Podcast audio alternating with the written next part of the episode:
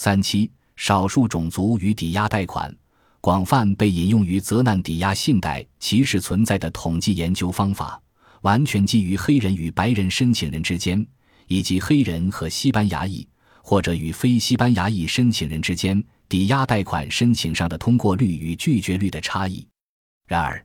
美联储于一九九一年进行的一份研究报告。点燃了全美反对抵押贷款通过率在白人和非白人之间存在差异的强烈抗议。该报告结果显示，不论哪个种族，绝大多数贷款申请事实上都得到了批准。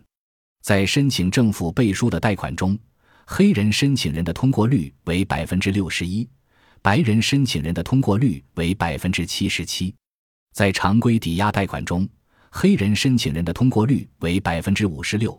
白人申请人的通过率为百分之七十六，在融资抵押贷款中，黑人申请人的通过率为百分之六十一，白人申请人的通过率为百分之七十四。于是，人们关注的问题便出现了：通过率出现统计差异的原因何在，而不是是否有哪一组人群被排斥在市场之外。很明显，很少有公开发布的种族比较里包括亚裔美国人。即便与亚裔美国人相关的数据，同样易于从黑人与白人之间比较的同一组数据源中获取，这无疑是一个重大的疏漏。我们完全能够明白，一旦加入亚裔美国人的统计数据，推导出以上若干结论的论断和方法会被全面颠覆。在一项抵押贷款的审批流程中，无数的因素都会影响到最终的审批结果。却只有如此几项因素被考虑到上述所谓的统计研究当中，而其他各种未被选取的要素同样符合统计研究的要求。此外，各种巨大的人群差异在所有被比较的贷款审批要素中均有呈现，例如收入、信用评级、融资的房屋类型是首次融资还是再融资，是购房贷款还是房屋修缮贷款，以及其他差异等。贷款批准率因这些因素以及其他因素而变化，因此，种族差异在各要素中的存在，必然造成种族差异在贷款通过率中的存在。而不论种族歧视存在与否，更不用说批准贷款或是拒绝贷款的审核员从未见过贷款人，而只是看到申请人提交的文件，也无从知晓申请人的种族情况。一九九一年。美联储进行的唤起广泛抗议抵押信贷歧视的经验主义研究，首先需要面对的就是它所采用的数据有缺陷。新数据所揭示的批准率和拒绝率在人群和街区间的差异，让人不由得对房屋信贷流程的正确性和公平性产生怀疑。不过，数据严重局限，因此要从观察到的信贷模式中得出结论，则务必谨慎。在所有的局限中，最大的局限在于要素信息的缺失。这些要素对于确定申请人的信用情况以及所提供的贷款担保物的充分与否至关重要。在这些信息缺失的情况下，任何人都无法确定具备某个共同特征的贷款申请人个体或群体是否被公正的对待。然而，许多政客和媒体恰恰在做该项研究声明无法继续的事宜。他们将这些数据用作抵押贷款信贷中种族歧视存在的确凿证据。今日，美国一位编辑的文章以“抵押贷款申请被拒绝与长什么样，而非挣多少钱，关系更大”为开头，以“绝不允许以长什么样来决定住在哪儿”结束。圣路易斯邮报的另一位编辑谈及，美联储的一份报告清晰表明，黑人、西班牙裔以及其他少数种族在进行抵押贷款申请时。与同等收入水平的白人相比，被拒绝的概率更高。该项研究无疑成为急需更公平的抵押贷款信贷标准的强大例证。联邦银行监管部门必须立刻介入，并采取坚决的措施制止歧视性的信贷模式。圣路易斯邮报同时指出，信贷机构在确定少数种族的信贷安全性方面太过于保守。而接下来的贷款违约率则表明了相反的结论。不仅仅评论如此，新闻故事对此的报道更为多姿多彩。一时间，美联储证实种族歧视的言论铺天盖地。《华尔街日报》某一期的封面新闻故事如此讲述：在购房的问题上，并非所有美国人生而平等。如果你是一位黑人，你的抵押贷款申请被拒绝的概率将是一位白人申请人的两倍。《纽约时报》新闻故事也在讲述，政府有史以来发布过的有关全国抵押信贷情况最为全面的权威报告指出，即便是在同等收入条件下，白人申请人获取抵押贷款的概率将是黑人申请人的两倍。这个被诅咒的证据就是黑人和白人在同等收入条件下，依旧体现出不同的抵押贷款批准率。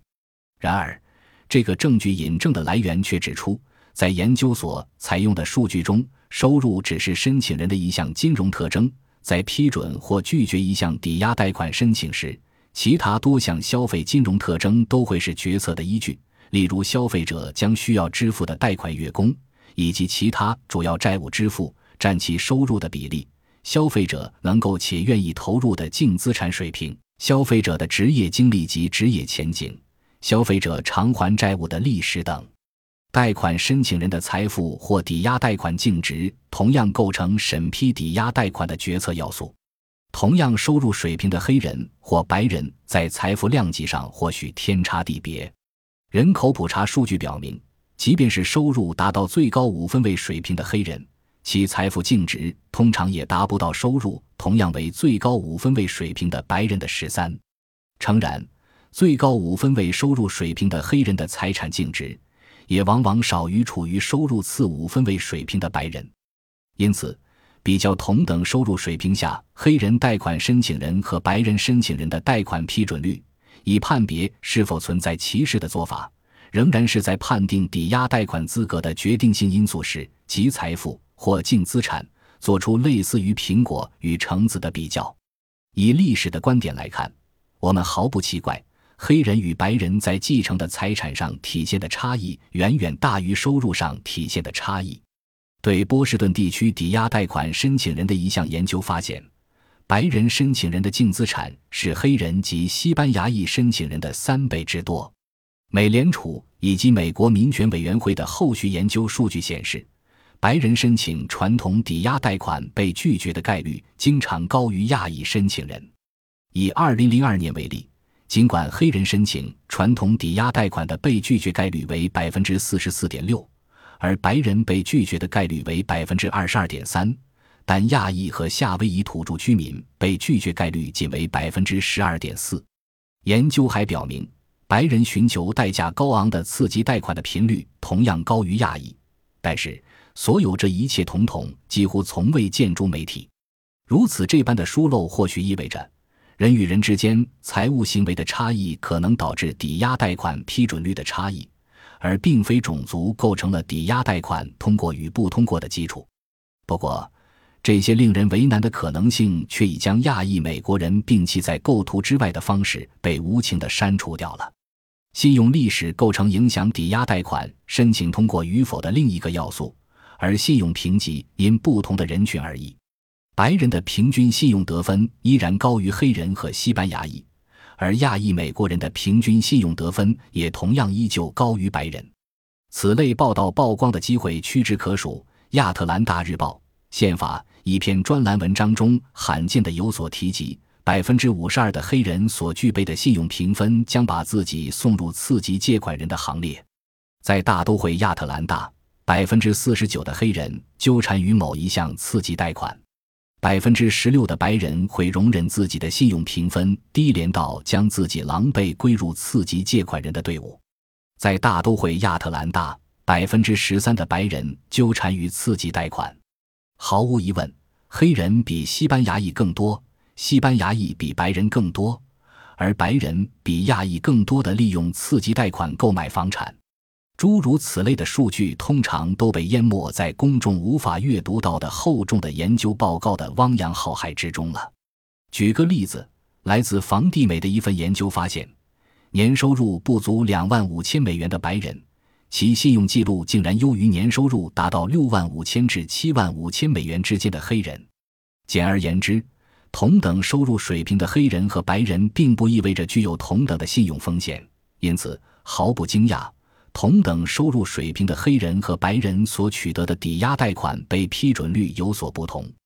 尽管负责审批抵押贷款的信贷官员无从知晓抵押贷款申请人的种族情况，但是信用历史足以制造出审批结果上的种族差异。在黑人所有的银行中发现的信贷决策上体现出的种族差异，无疑进一步论证了这一观点。我们也毫不奇怪，如此简单的事实何以极少见诸媒体？这些坚实的数据无疑将摧毁这些更趋于流行理念、更符合政客、活动家、媒体利益的道德闹剧。《华盛顿邮报》的一篇报道堪称媒体报道中的经典。他是这样描述的：去年，在购买了房产或进行房产再融资的非洲裔美国人中，大约有百分之二十九的人群获得的是高成本的贷款。而这一比例在白种美国人中仅为百分之十。该报道称，相关数据来源于一个消费者维权小组对来自十五个全国大型借款人的最新数据分析。二零零二年，一项由住房与城市发展部发起、由某研究机构执行的统计研究，分析了信用历史的诸多变量，并得出结论，更多实质性的结论。尤其是暗示抵押信贷中存在种族歧视的种种论断具有巨大危害。然而，媒体和政坛却似乎对这一巨大危害无动于衷。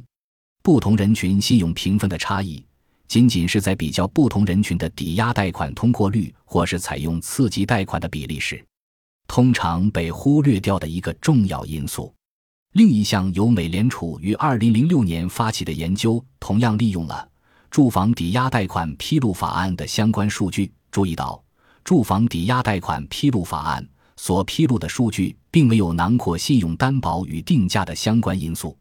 然而，如此重大的警告却极少被实时敲响的抵押贷款批准率统计差异的政治警钟和媒体警钟所提及。这份美联储的研究显示了与此前各项研究同样的信贷模式。即黑人贷款人和西班牙裔贷款人比非西班牙裔白人贷款人更容易获得高于基准利率的高成本抵押贷款，而相反，亚裔贷款人则比非西班牙裔白人贷款人更容易获得低成本的抵押贷款。